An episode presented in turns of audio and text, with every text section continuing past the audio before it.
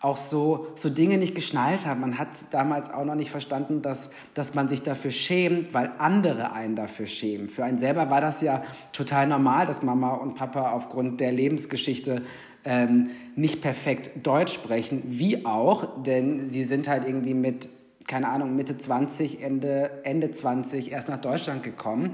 Ähm, und ja auch aus Gründen wegen einem Krieg und keine Ahnung was. Und da kann man schon mal auf jeden Fall einen fucking Akzent haben. Das ist total, total in Ordnung, mehr als in Ordnung. Es ist einfach ein Fakt.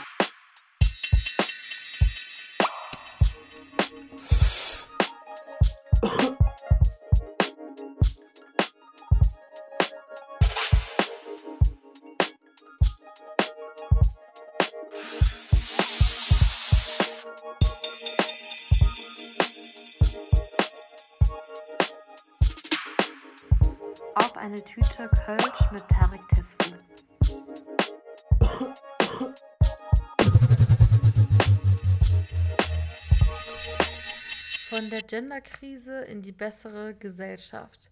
Mit viel Humor, poppigen Referenzen und einer Wahnsinnsgeduld ist Tarek Tesfu mit großen Schritten auf dem Weg in diese Richtung. Tarek kennen viele von euch sicher durch seinen YouTube-Kanal Tareks Genderkrise oder durch Videos, die er moderiert hat, zum Beispiel für das Funkformat Jäger und Sammler oder aber auch von Tareks Tralafitti Show, die ihr euch auf jeden Fall reinziehen solltet. Ich freue mich auf jeden Fall, dass Tarek heute bei mir ist. Hey Tarek! Halli, hallo Hengame! Na, was hast du heute für uns mitgebracht in deiner Tüte? Ich habe in meiner Tüte eine Tüte Kölsch. Das ist das Bier, ne? Das ist das Bier, ganz genau. Ich wollte erst eine Tüte Cremant nehmen, aber dann habe ich mhm. mir gedacht, ich möchte ja auch ein bisschen nahbar wirken und nicht so abgehoben. Mhm. Und dann dachte ich mir so, okay, Tarek, dann wird es halt eine Tüte Kölsch. Das ist auch so deine NRW-Bodenständigkeit, oder? Also du bist doch auch aus Köln? Oder täusche ich mich? Ähm, ich bin aus dem Ruhrgebiet eigentlich, habe aber in Köln ähm, drei Jahre gewohnt und muss sagen, dass ich ähm, ja, sehr, sehr in Love immer noch mit, mit Kölsch bin. Und ähm, ich vermisse nicht viel in Köln, außer meine FreundInnen natürlich, aber halt auch Kölsch. Wahrscheinlich Kölsch ein bisschen mehr als die Freundinnen. Es kommt, es kommt darauf an. Aber ja, Kölsch ist schon eine feine Sache, weil es schmeckt einfach so lecker, finde ich. Und man kann es immer trinken. Also wenn ich jetzt daran denke, dass ich jetzt Cremant trinken müsste, würde ich es auch schon machen irgendwie. Aber ähm, äh, Kölsch geht irgendwie immer. Kannst du dir immer irgendwie mhm. reinhauen, zumindest ich. Noted. Das ist auf der Nach der Corona-Bucketlist. Ja mit Tarek Kölsch trinken. Das wäre sehr schön, das fände ich toll. Ich werde dich dafür noch accountable halten. Und ähm, genau.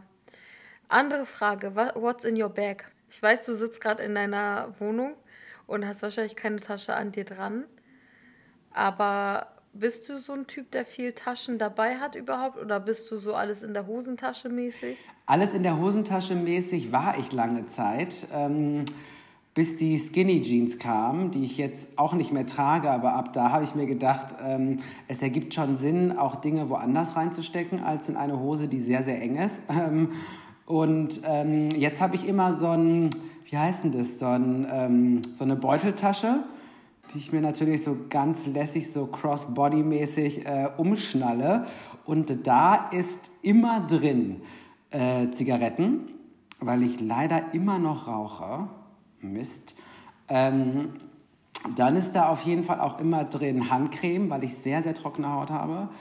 Ähm, obwohl ich manchmal denke, dass es die Handcreme auch nicht wirklich besser macht, weil ich dann noch mehr am Schmieren bin, aber egal. Meistens auch noch eine Lippengeschichte, weil ich on top auch noch trockene Lippen habe. Ich habe es nicht leicht.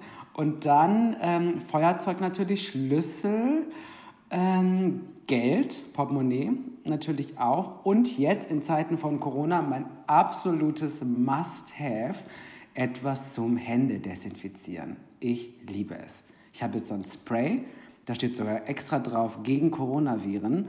Und mit diesem Spray bin ich für alles gewappnet. Ich liebe es. Voll gut. Wie schaut es aus mit Mundschutz? Den Mundschutz habe ich äh, nicht in meinem, ähm, in meinem ähm, wie sagt man, in meiner äh, Bauch-Cross-Body-Tasche, sondern den Mundschutz habe ich in einer extra Plastiktüte leider. Ich weiß, Plastik ist Kacke, aber ich bin ein großer Fan von, die Masken halt nicht einfach so irgendwo reinzuschmeißen, sondern die halt mhm. irgendwie auch versuchen, so sauber wie möglich zu halten. Und deswegen habe ich so eine kleine, diese, die man immer hatte für so Brote eigentlich, die man von mhm. der, von Mama oder Papa oder wer auch immer die Brote geschmiert hat, äh, mitbekommen hat. Die habe ich jetzt ähm, für meine Maske und die ist dann doch meistens in meiner Jeansjacke jetzt ähm, oder einfach so in meiner Jacke, damit es halt hier oben auch nicht zu voll wird. Ne? dann hast du ja mhm. schnell hier hast ja einen Koffer bald da irgendwie vor mhm. der Brust. Das äh, ist dann auch eher unangenehm für mich. Deswegen ähm, ist die Maske ähm, dann da drin. Ich nehme sie aber auch wirklich nur mit, wenn ich ganz genau weiß, ich bin jetzt einkaufen ähm, oder ich gehe ähm, irgendwo rein, wo es geschlossen ist, was ich gerade eigentlich außer in meiner Wohnung nicht wirklich tue. Ähm, deswegen ähm, ist sie oft auch einfach zu Hause, weil ich weiß, ich bin jetzt gerade draußen spazieren ähm, und ähm, bin dann eh so gut es geht mit Abstand geschützt, hoffentlich. Mal ein bisschen weg von den leichten Crossbody-Taschen hin zum Emotional Baggage. Was schleppst du gerade so mit dir rum, Tarek? Mm, es soll eher was sein, was, was mir gerade ähm, so eher nicht so gut tut oder auch was, was gerade toll ist. Eher so. Erstmal das Schlechte. Mhm, gehen wir erstmal an das Schlechte. Zum Guten kommen wir danach. Sehr gut. Erst Downgrade und dann mhm. Upgrade. Ist doch auch geil.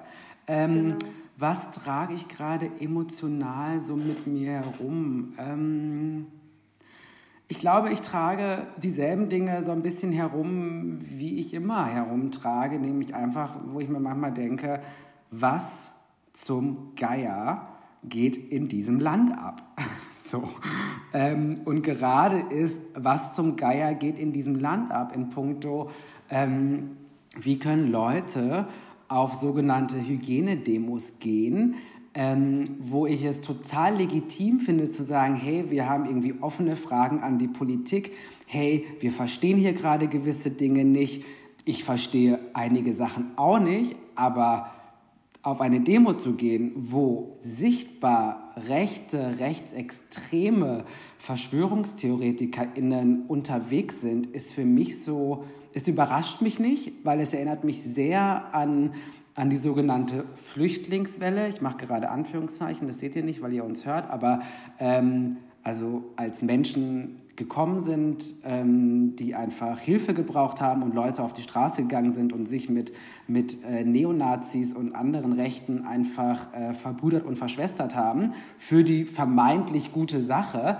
Das passiert jetzt wieder ähnlich. Deswegen ähm, bin ich jetzt nicht so überrascht, so nach dem Motto, hoch, was ist denn da schon wieder los, sondern ich bin einfach wieder einfach nur, ich, ich habe gar kein richtiges Wort dafür, ich bin entsetzt und denke mir, wie kann es sein, dass dass das Leute nicht sehen und denken, das sind jetzt wieder die besorgten BürgerInnen. Nein, das sind zum Teil ähm, krass rechte äh, Menschen und mit denen kann ich nicht auf einer Demo stehen, egal wie wichtig meine Fragen sind und, wie, und egal wie berechtigt meine Kritik auch sein darf an der Regierung und an Politik, die ja immer sein muss, auch in Demokratien, aber doch bitte nicht mit, mit so Menschenfeinden. Ja, diese Demos sind übelst belastend und auch so diese Querfronten, die da stattfinden, so ESOs mit Hippies, mit einfach straight up Hools und Nazis, aber dann auch noch so irgendwelche besorgten deutschen Families, die aber meistens auch in den vorderen Kategorien eingeordnet werden können. Ähm, ja, aber dann lass uns weg von den Depri-Topics und erzähl mir doch mal, was deine sogenannte It-Back ist. Also wen oder was feierst du gerade? Wen ich äh, gerade richtig feiere. Mm, also einmal feiere ich eh so tolle Leute wie Ich meine, ein paar Leute wissen es ja, ne? ich habe einen kleinen Hang zu Beyoncé. Ähm, ich habe noch einen viel, viel größeren Hang zu Whitney Houston. Und seitdem ich so ein bisschen das immer mal wieder ganz leicht und unauffällig auf Instagram erwähnt habe, habe auch ich ein absolutes Whitney Houston Revival wieder. Also ich höre ihre Songs und denke mir einfach nur so, OMG, was für eine Stimme, was für ein was für eine Artist und was für ein toller Mensch einfach. Und ähm, viele Menschen wissen das ja gar nicht, was auch für Struggles Whitney, Whitney, Whitney Houston äh, durchgemacht hat von irgendwie der Mutter, die so krass gospelmäßig war, hin auch, wie krass sie auch von der Black Community teilweise geschämt wurde, weil sie nicht schwarz genug war oder ihre Musik nicht schwarz genug war. Ähm, hin zu all den Eskapaden, die man dann auch wiederum kennt. Deswegen Whitney Houston äh, feiere ich immer. Wen ich aber auch krass feiere, ist Planning to Rock. Ähm, einfach die Musik, ich finde es so krass, wie man so feministischen, es ist kein Pop, aber irgendwie hat es so viele Pop-Elemente ähm, und trotzdem sind die Botschaften, also der Song zum Beispiel Transom, ähm, das ist so deep, das ist so unfassbar deep, aber mit so einem geilen Beat, wo du einfach so groovy bist und trotzdem aber denkst, so Empowerment pur. Mhm. Das sind auf jeden Fall drei Legenden, die du da genannt hast. Kann ich auf jeden Fall mitgehen. Das letzte Mal, als ich Whitney Houston angemacht habe, war es tatsächlich auch deinetwegen. Ja. Weil ich es in deiner Story gesehen habe und dann war ich so, hm, stimmt, könnte man auch mal wieder hören. Oder?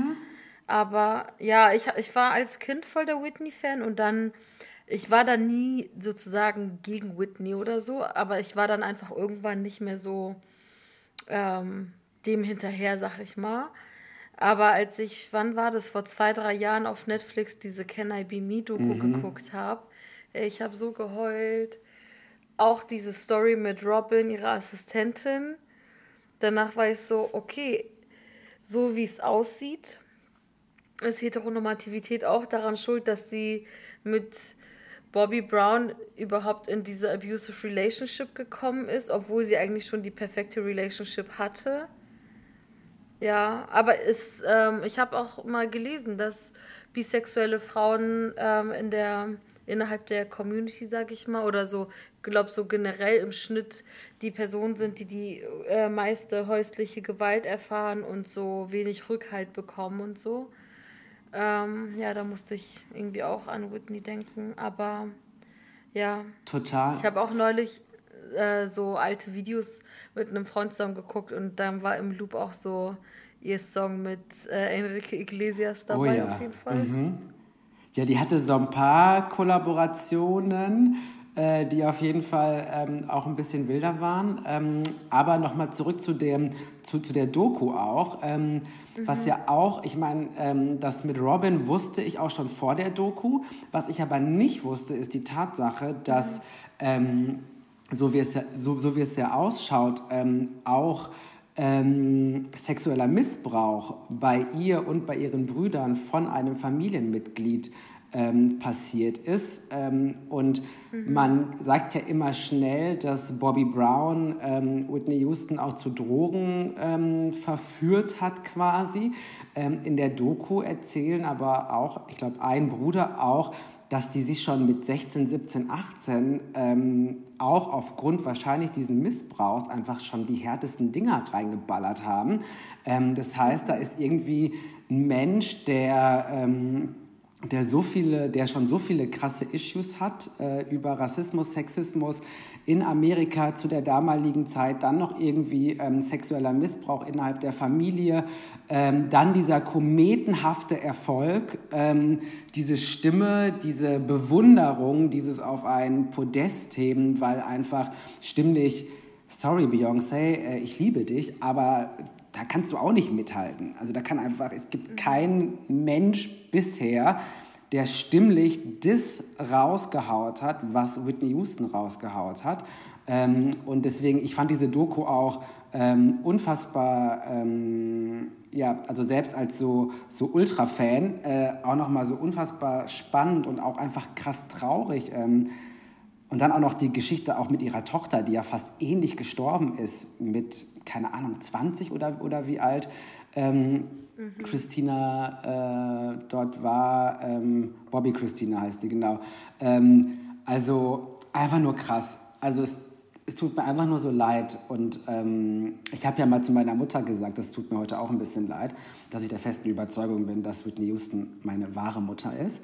Ähm, und ich einfach adoptiert ähm, bestimmt äh, wurde, geworden bin, adoptiert, was? Adoptiert worden bin.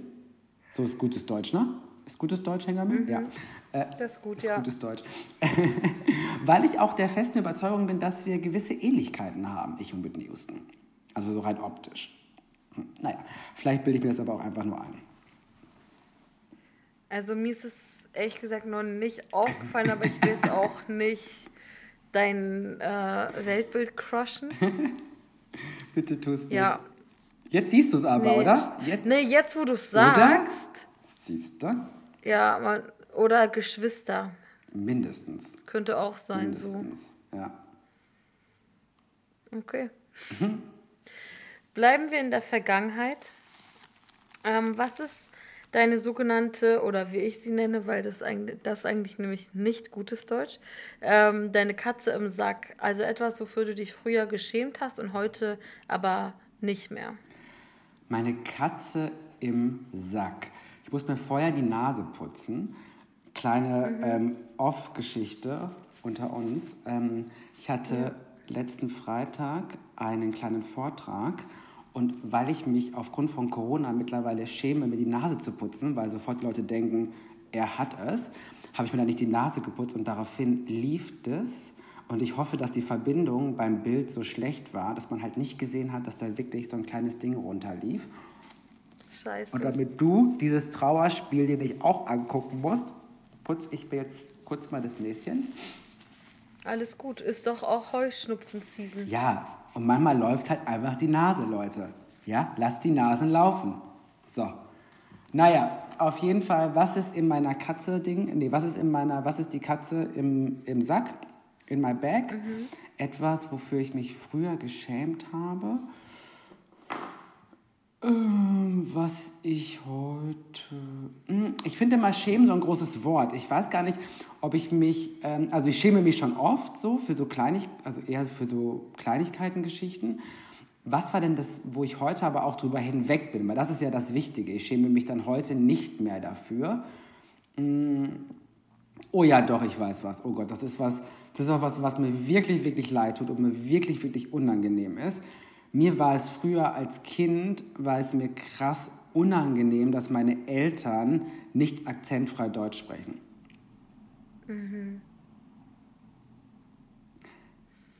Ich glaube, das kennen sehr viele Mika-Kids. Ja, ich glaube, das, Aber erzähl mal weiter. Ja, ähm, bei mir war das halt einfach so und ich glaube auch, dass das viele haben und ich glaube, vielen ist es dann auch jetzt im Nachhinein peinlich, weil man einfach auch so, so Dinge nicht geschnallt hat. Man hat damals auch noch nicht verstanden, dass, dass man sich dafür schämt, weil andere einen dafür schämen. Für einen selber war das ja total normal, dass Mama und Papa aufgrund der Lebensgeschichte ähm, nicht perfekt Deutsch sprechen, wie auch, denn sie sind halt irgendwie mit, keine Ahnung, Mitte 20, Ende, Ende 20 erst nach Deutschland gekommen. Ähm, und ja auch aus Gründen wegen einem Krieg und keine Ahnung was. Und da kann man schon mal auf jeden Fall einen fucking Akzent haben. Das ist total, total in Ordnung, mehr als in Ordnung. Es ist einfach ein Fakt. So, nichts, wofür man sich schämen sollte. Ähm, und mir war das aber als äh, Jugendliche einfach so, so unfassbar unangenehm, weil damit immer auch dann direkt so Dummheit assoziiert wurde und ähm, eben das, was ich heute einfach sehe, dass ein Akzent einfach auch Mut bedeuten kann, dass ein Akzent Empowerment bedeuten kann, weil man eben vor Krieg oder vor Hunger oder warum auch immer, es gibt noch so viele andere Gründe, warum man sagt so, hey, ich habe keinen Bock mehr in, diesem, in, in dem Land zu leben, in dem ich gerade lebe, also packe ich meine Koffer und gehe. Ähm, und das ist was total Positives und das ist was Tolles und das erzählt auch einen Teil von Menschen ähm, und das ist nichts, wofür man sich schäm, sch- äh, schämen sollte. Und mir war es aber peinlich.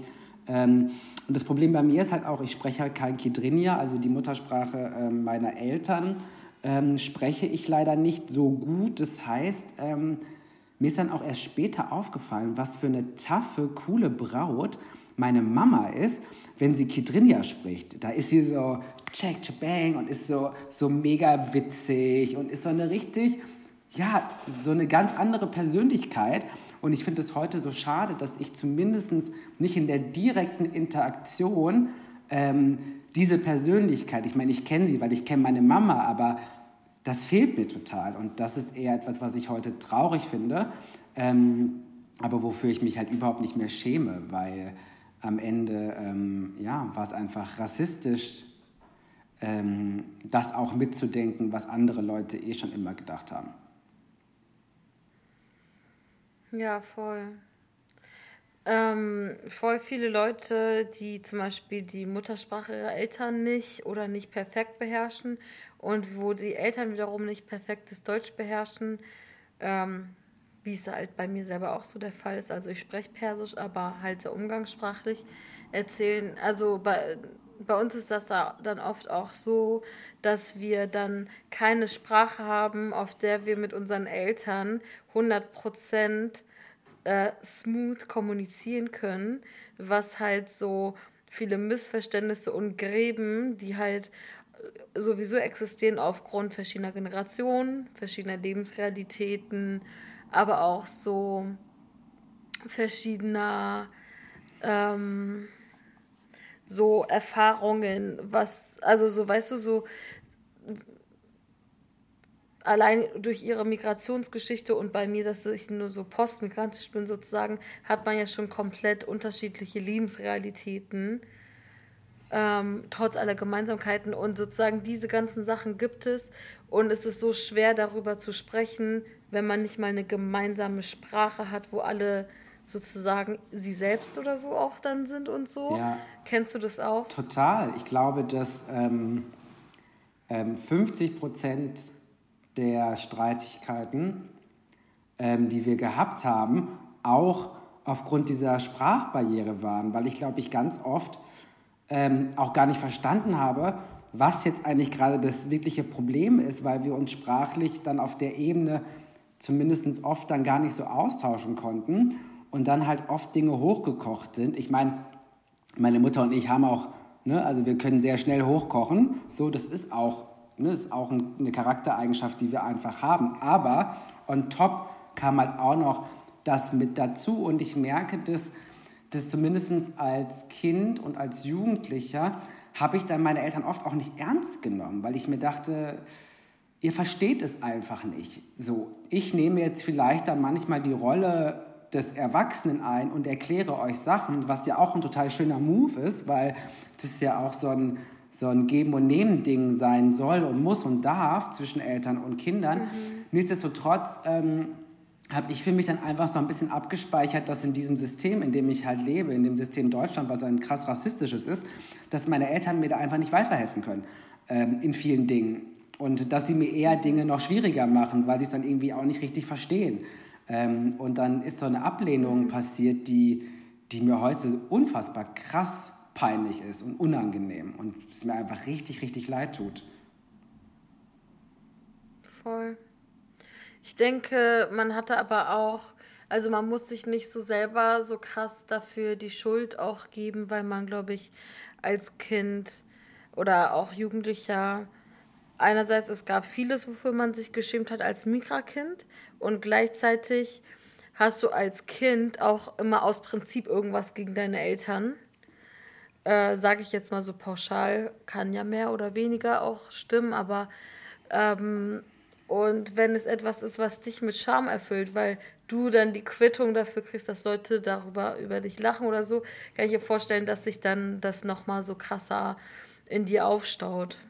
Total. Also ich meine, als Erwachsener kann man dann da ja auch zum Glück reflektiert herangehen ähm, und weiß auch, dass man ein Kind damals war in einem System, was einfach eh schon scheiße zu einem war und auch in, in der Pubertät war, was ja eh dann auch nochmal on top auch nochmal scheiße ist. Und dann das alles kommt dann zusammen und dann entstehen halt dann auch manchmal Konflikte, die, ein, die im Nachhinein einfach ja, auch vermeidbar gewesen wären, aber am Ende war ich ja auch das Kind. Also ähm, ich habe da schon auch irgendwie eine andere Rolle gehabt, deswegen... Ähm, Aber trotzdem äh, merke ich halt, dass so rückblickend ähm, mir das irgendwie, ja, irgendwie liegt das immer noch so ein bisschen quer, ähm, dass man dann da irgendwie so war, ähm, weil ich weiß dann auch noch, es gab dann so immer, wenn, wenn FreundInnen angerufen haben, bin ich dann manchmal so, oder ich dachte, dass sie es sein könnten, bin ich dann, wie, bin, bin ich dann so zum, zum Telefon gehechtet,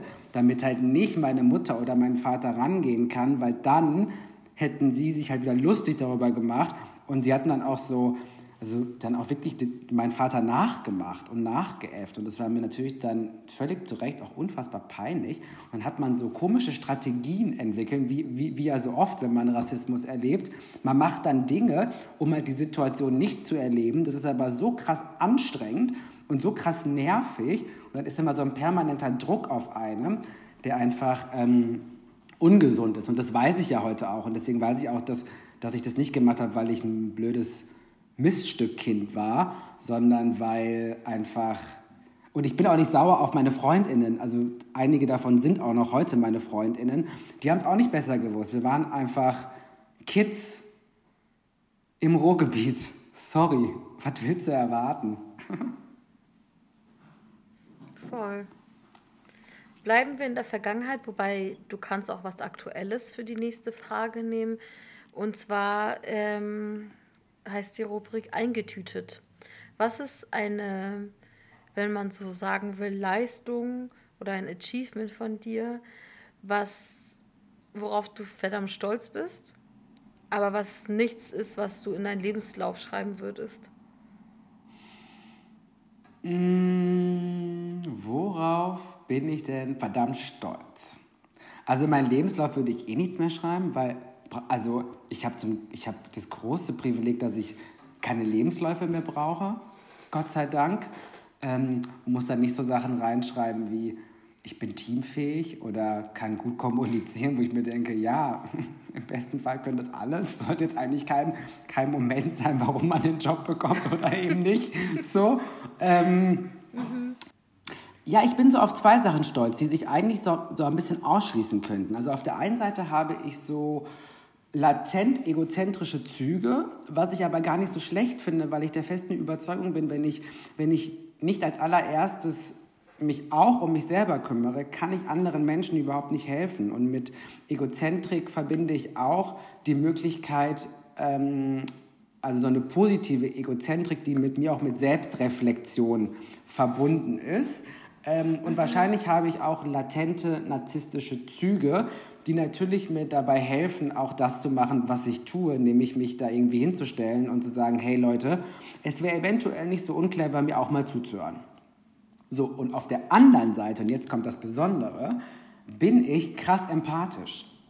Also ich kann mich krass gut in Leute hineinversetzen ähm, und kann auch so so, ähm, das können verschiedene Lebensrealitäten sein, das können Sachen sein, wo ich eigentlich sagen würde, das würde ich niemals machen. Und trotzdem habe ich das Verständnis zu sagen, hey, ich höre mir das erstmal an und ich möchte immer wissen, warum Menschen gewisse Dinge tun und ich will, dass sie mich nicht verarschen. Das heißt, wenn du Sachen tust, die richtig kacke waren, ähm, dann bin ich überhaupt nicht böse, wenn du mir einfach erklärst, warum du es getan hast, weil es gibt immer einen Grund die wenigsten Sachen, wenn man fies zu einer anderen Person ist, dann ist man selten fies zu der Person, weil man wirklich fies sein will, sondern weil man keine andere Möglichkeit meistens hat, irgendetwas, was in einem ist, zu artikulieren. Und wenn die Leute mir das artikulieren und einfach richtig krass ehrlich zu mir sind, dann kannst du mit mir eigentlich fast alles machen und ich bin nicht böse oder enttäuscht oder verletzt. Weil oft ist man ja dann auch verletzt, weil die andere Person, also nicht bei allen Sachen, aber bei so zwischenmenschlichen Geschichten, ist man dann ja auch verletzt, weil dann wiederum mein Gegenüber was in mir triggert. Und da muss ich mich ja fragen, okay, was ist eigentlich jetzt gerade, also warum reagiere ich so stark darauf, wenn XY ähm, gerade einfach vielleicht sagt, ich habe keine Zeit oder ich finde dich mal ein bisschen doof gerade. Ne? Ähm, und ich finde, diese Kombi ähm, ist eine sehr in, in, interessante und ich würde, glaube ich, nicht in meine äh, Vita schreiben, äh, dass ich narzisstisch und egozentrisch bin. Ich würde wahrscheinlich nur empathisch reinschreiben, weil das wollen die ja hören, die Leute, ne? dass man ein empathischer, toller Mensch ist. Ähm, und, aber diese Kombi finde ich doch, also ich mag diese, Kom diese Kombination. Ja, ist eine gute Kombi. Oder? Also in einer Welt, wo viele einen unten halten wollen, ist es auch gar nicht schlecht, für sich einstehen zu können. Vielleicht mit einem bisschen überhöhten Ego, aber manchmal braucht man das.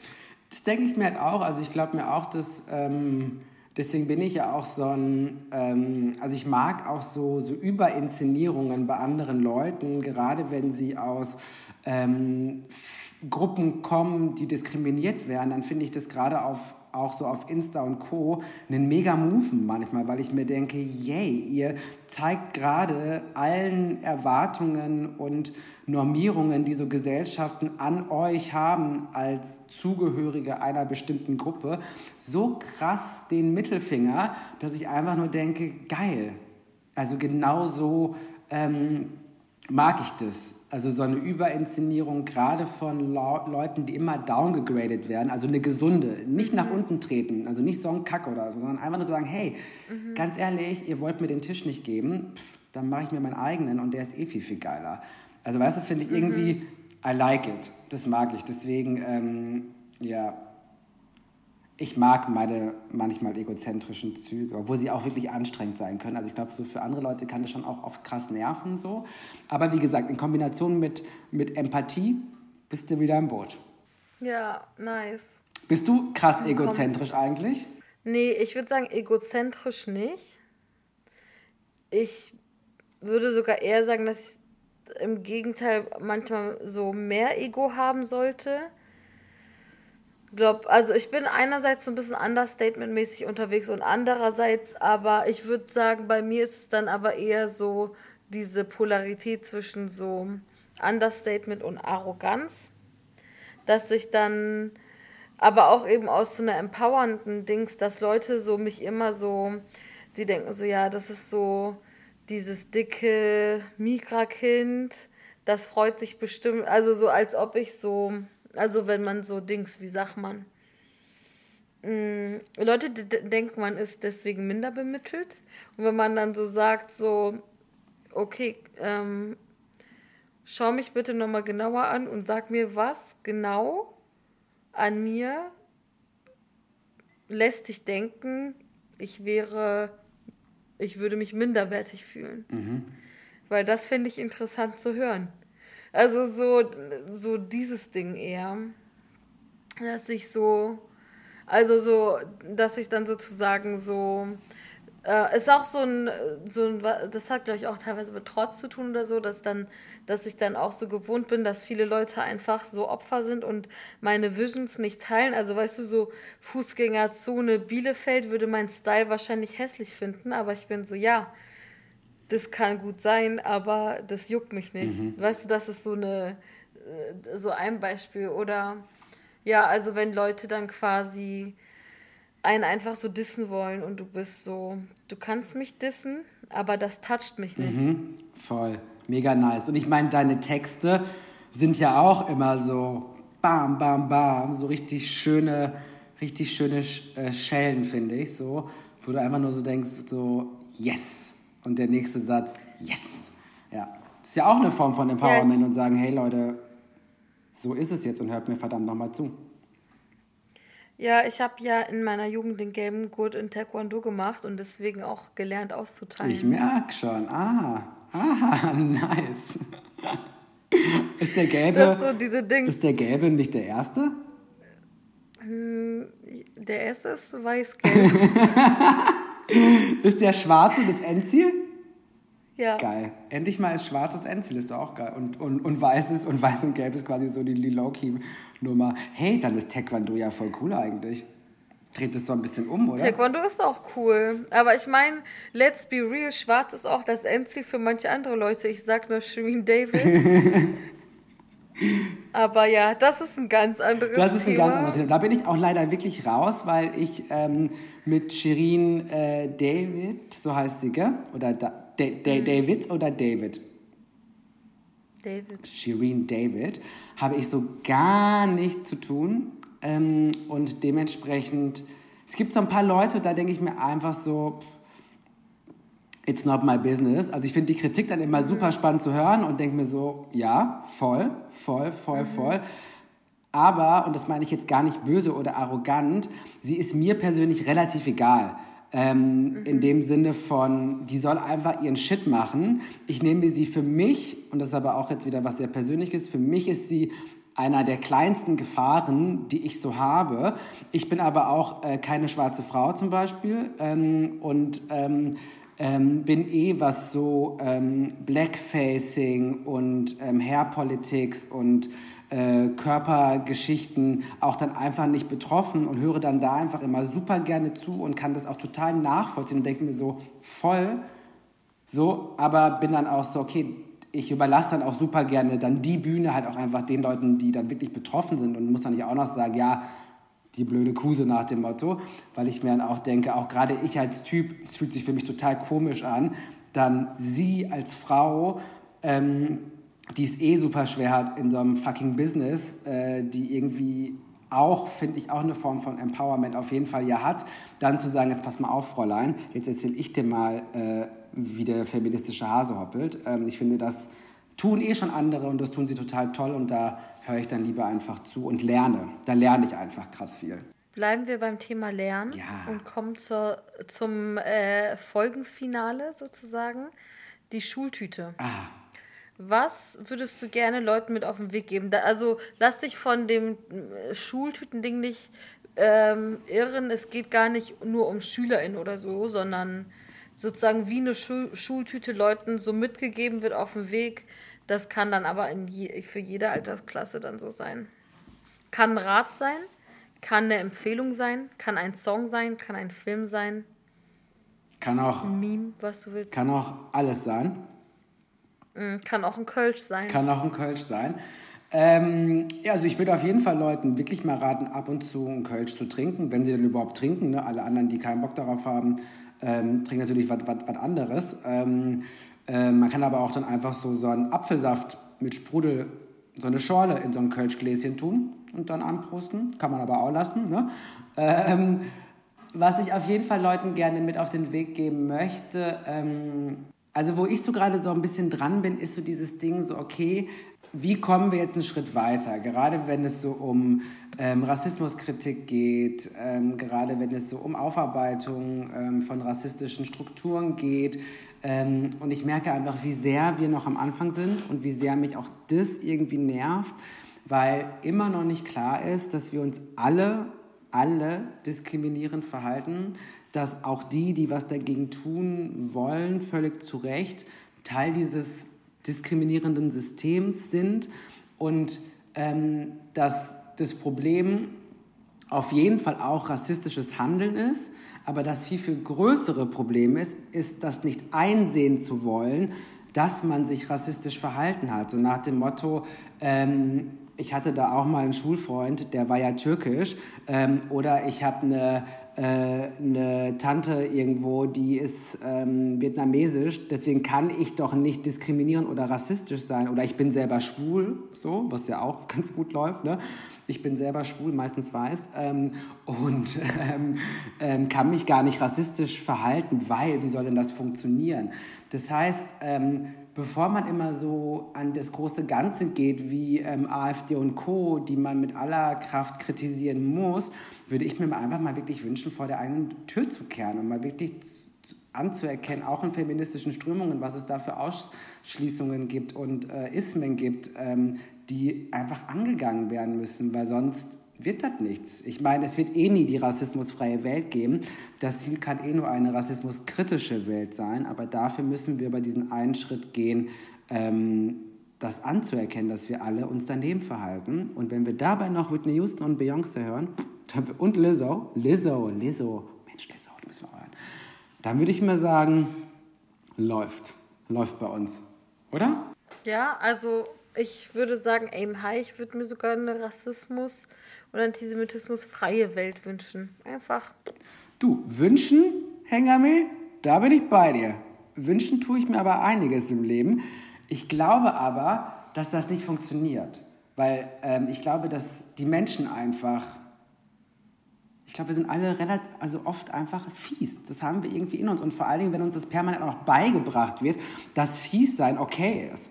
Dass das irgendwie so ein, so, so was ist, was man zwar nicht in den Lebenslauf schreibt, Aber was jetzt auch nicht so problematisch ist, wenn es halt irgendwie ähm, Menschen mit Migrationshintergrund trifft oder transgeschlechtliche Menschen oder intergeschlechtliche Menschen oder dicke Menschen. Also da, mhm. ne, das haben wir ja schon alles ganz gut gelernt, dass äh, Höflichkeit mhm. zwar wichtig ist, aber auch nicht alle Höflichkeit verdienen. Ähm, und ich mhm. glaube, da so rauszukommen, das wird ziemlich schwer. Aber ja, let's do it. Also lass uns eine ähm, Rassismus, Antisemitismus freie, Bodyshaming freie, einfach geile Version von uns allen machen. Ja, make the most of now, mhm. würde ich dazu sagen. Da bin ich bei dir. Da bin ich bei dir. Tarik, vielen Dank dir. Sehr, sehr gerne. Es war sehr schön mit dir und allen anderen schön, dass ihr zugehört habt. Wir sehen uns nächste, beziehungsweise wir sehen uns nicht, aber wir hören uns nächste Woche. Macht's gut. Tschüssi. Ciao, ciao. Das war der Podcast auf eine Tüte. Der Jingle wurde von Neda Sanai, aka Nedalot, produziert. Konzept, Produktion und Redaktion sind von mir, Hengame Jakobi Farah.